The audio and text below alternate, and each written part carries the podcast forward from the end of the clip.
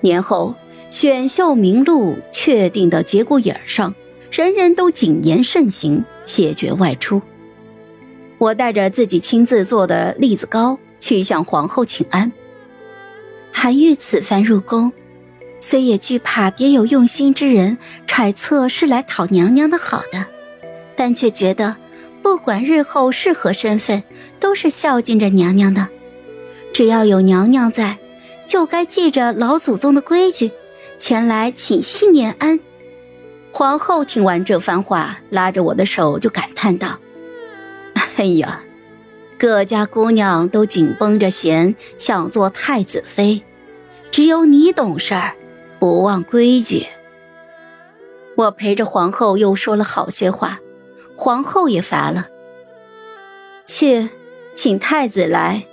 亲自送了韩愈回去。虽说是太子选妃，但最终做决定的却是皇上和皇后从太子中意的人里面挑选。殿下，韩愈也在选秀名录里。坐在马车上，我主动的说道。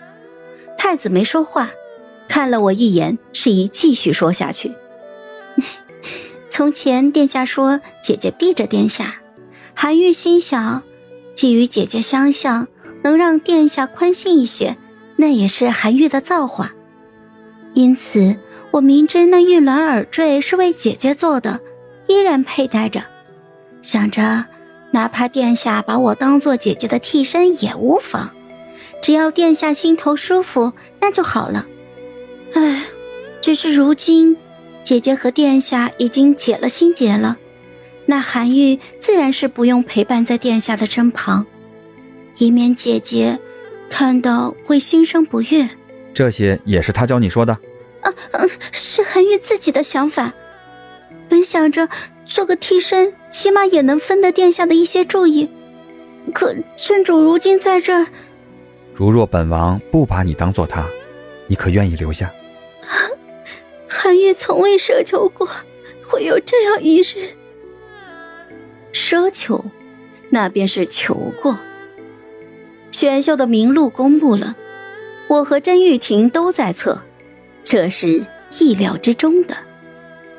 初选是由博阳夫人过目，她熟知京中各个女子的品性和容貌。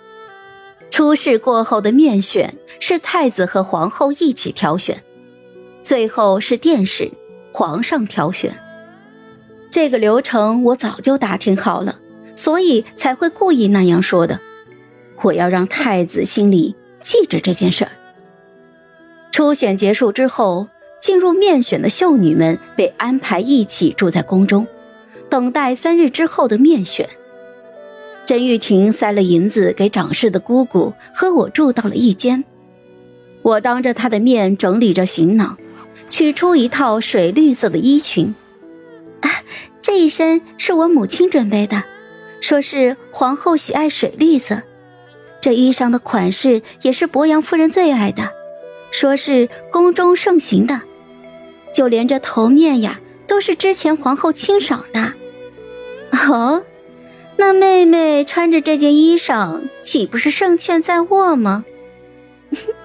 姐姐，你忘了，咱们之前说过的，妹妹不会在太子身旁，所以我想，这件衣裳。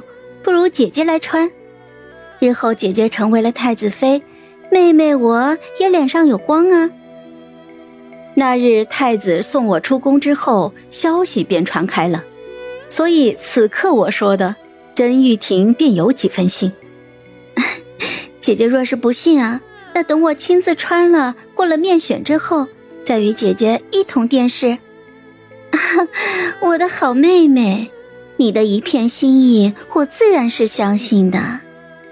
甄玉婷笑着接过衣裳，又递了自己的衣裳给我。那，那就多谢妹妹的成全了。